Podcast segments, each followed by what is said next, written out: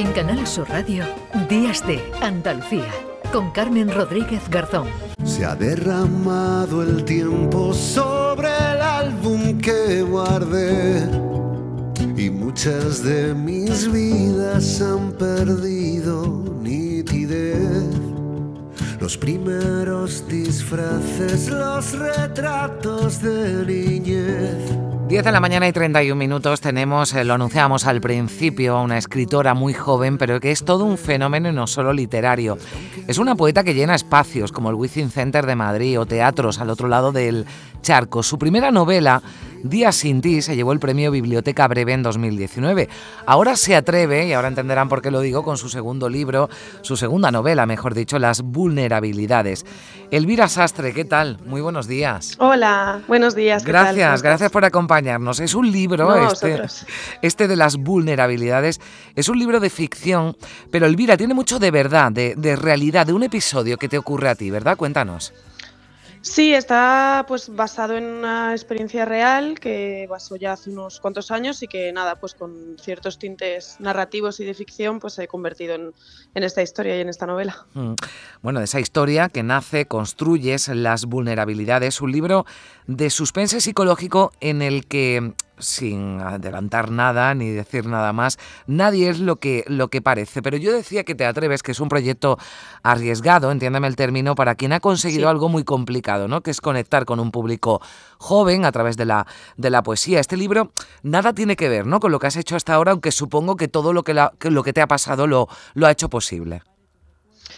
Sí, yo mm, quiero creer que toda, vamos, y, eso, eso hago, que toda mi obra está tocada por lo mismo, ¿no? Que al final es, pues, que todo lo que yo escribo lo hago siempre desde una honestidad muy clara que, intento dejar en mis libros, pero es verdad que, bueno, que no es un libro no es un libro fácil, eh, mm. ni para mí ni para el lector. Creo que es un libro que requiere sus tiempos y, y, no se parece nada a lo que haya escrito antes, pero tampoco concibo la escritura de otra manera, ¿no? Lo suyo sería ir escribiendo cosas diferentes e ir explorando nuevos territorios. Bueno, que tampoco es muy habitual, ¿no? Porque hay escritores que se mantienen una línea, sobre todo si tienen éxito, ¿no? Como, como es tu caso con la poesía, pero me da a mí la sensación, ¿no? Que, que, eres una inconformista, que, que, querías, ¿no? que quieres probar cosas nuevas y que todavía, pues seguramente tienes mucho que, decir, ¿no? En la, en la literatura. la presentación del libro, Elvira, en el, en el Espacio Telefónica de Madrid, eh, yo te escuchaba decir que era una novela para una doble lectura, ¿no? Y que la, eh, que la segunda además podías encontrar otra, otra historia. Explícanos.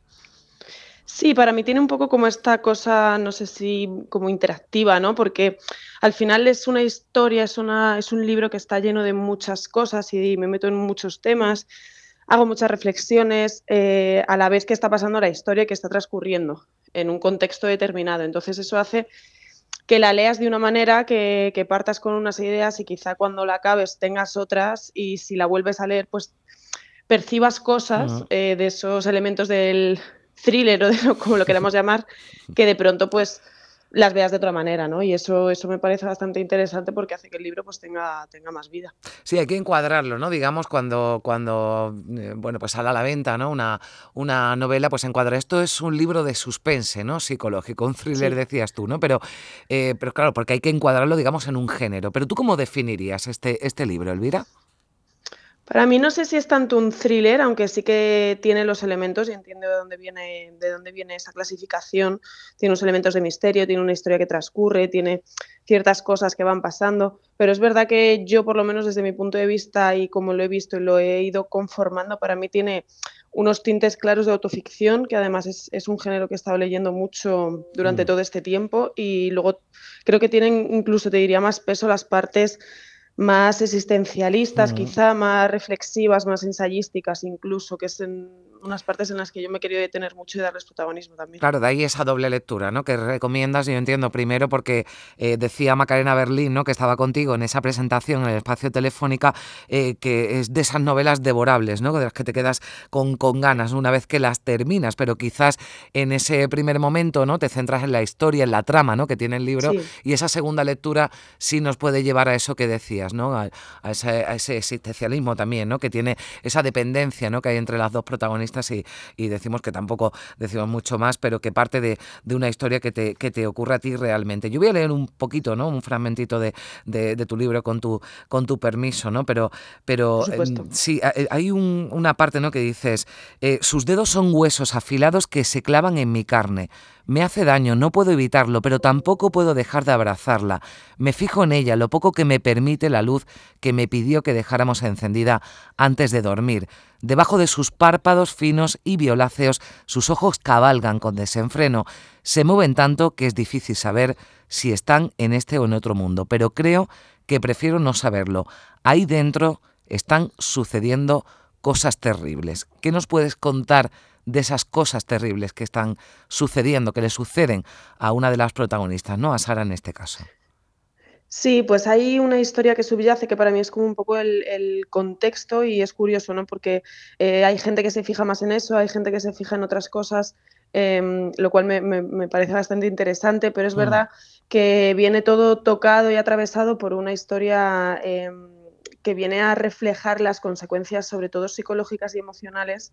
Eh, graves que pueden ocurrir en las víctimas de la violencia de género y a las que considero que tampoco se presta demasiada atención, ¿no? Como que una mm. considera que, que cuando el agresor, si hay suerte, termina en la cárcel, eh, ese caso ya ha terminado y esa víctima ya está completamente reparada y, yo creo que ahí comienza realmente la reparación y muchas veces está bastante abandonada o no se le presta demasiada atención y al final pues como en otros tipos de violencia, pienso por ejemplo en el bullying, pues mm. muchas veces las víctimas también se convierten en, acosadores después, mm. ¿no? Porque no hay una buena, una correcta gestión de, mm. de ese trauma y de esos daños. En este libro hablas, ¿no? Hablabas de la violencia de género en un entorno, digamos, digital, bueno, en el que tenemos, ¿no? En el de las nuevas tecnologías, porque una de las protagonistas, eh, Sara, lo sufre, ¿no? De los abusos, de los delitos, ¿no? Porque hay que llamarlo así, que se cometen en Internet. Tu experiencia, Elvira, tu relación con las redes sociales, ¿cómo, cómo te ha servido para este libro, ¿no? Aunque eh, decíamos al principio que te llegaba eh, esta historia, porque somos desde luego, ¿no? Más vulnerables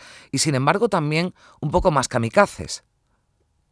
Sí, bueno, justo esa parte del principio de que cuento que participo en una campaña eh, de la Agencia de Protección de Datos, que es cierto, y eso se lo traslada al personaje que tiene mi mismo nombre, em, pues también, bueno, quien lo haya leído, quien haya leído ese principio, em, verá pues esas consecuencias de las redes sociales a veces cuando no hay límites, ¿no? Y te puede llegar cualquier cosa en cualquier momento y tú no estás exento ni exenta de, de que eso te entre y empieza a formar parte de tu vida historias de personas que realmente no conoces y que no sabes nada de ellas, ¿no? Entonces, bueno, es un mundo difuso, que hay poco control y que si nadie, si hmm. los encargados no le ponen ese control, pues quizá deberíamos ser nosotros quienes vayamos ahí con un poquito más de tiento. Cuando escribes, eh, Elvira, escribes, eh, has escrito esta novela, también la, la primera ese día sin ti, cuando, cuando escribes poesía, ¿tú piensas a qué tipo de lector te diriges?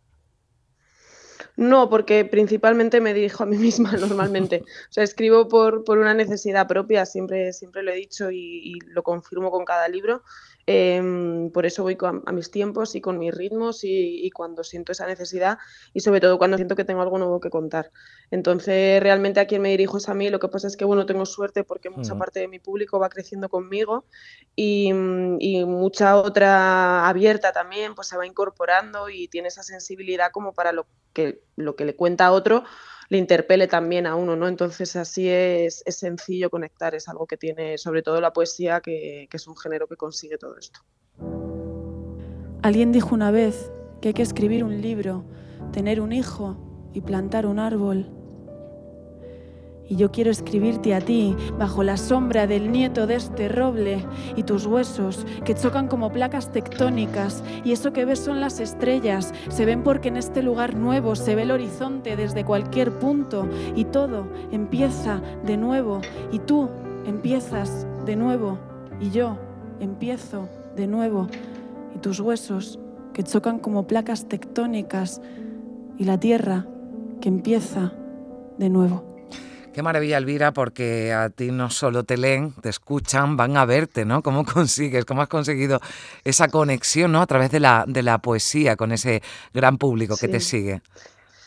Bueno, pues con mucho trabajo, con mucha fe en lo que hacemos, rodeada de gente que cree en mí, porque esto tampoco es tan idílico, ¿no? Hay muchas veces que, ni yo misma me veo capaz de hacer esto y ahí es donde entra la gente que, que, está conmigo y que forma parte de mi vida y de mi trabajo, que consigue que yo haga este tipo de cosas y sobre todo pues por también una, una fe y una creencia de, de la gente en que esto pues es, es, bonito, ¿no? Sí que nos pasa que, como quizá en España todavía, aunque yo lleve ya años con esto, pero todavía a un nivel más general no haya una educación en, en ir a un teatro a escuchar un recital de poesía musicado, eh, es verdad que sí que conseguimos eso en la gente cuando sale, ¿no? Y viene y, y, se sorprende y dices que ha sido como un viaje, ¿no? Espectacular, sobre todo emocional, y se sienten comprendidos, mucha gente viene sola también, entonces se crean cosas muy bonitas.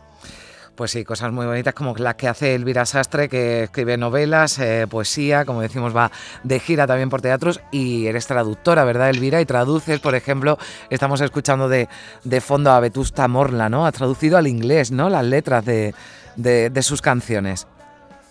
Sí, quisieron contar conmigo para, para traducir eh, uno de sus discos y poder mm. presentarlo fuera de España y demás, y la verdad que fue todo, fue todo un reto. Bueno, pues ya lo ven, una mujer muy completa que viene con las vulnerabilidades, con esta novela que requiere, y así lo recomiendo a la propia autora, una doble lectura y que hoy hemos traído aquí a Días de Andalucía en Canal Sur Radio. Elvira, muchas gracias y que vaya todo muy bien. Muchísimas gracias. Gracias, gracias adiós, a ti. Que tengas buen día. Chao.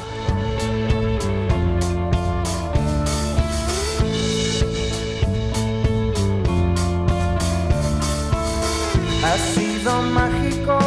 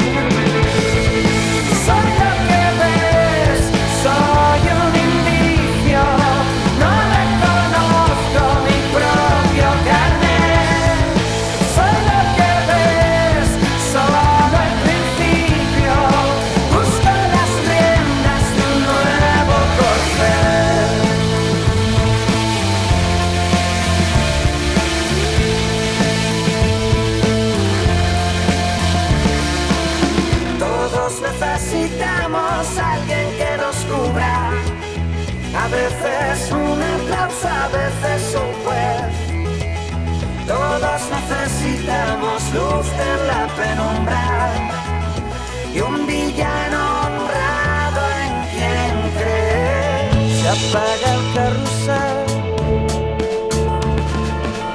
Se apaga el carrusel. En Canal Sur Radio, Días de Andalucía.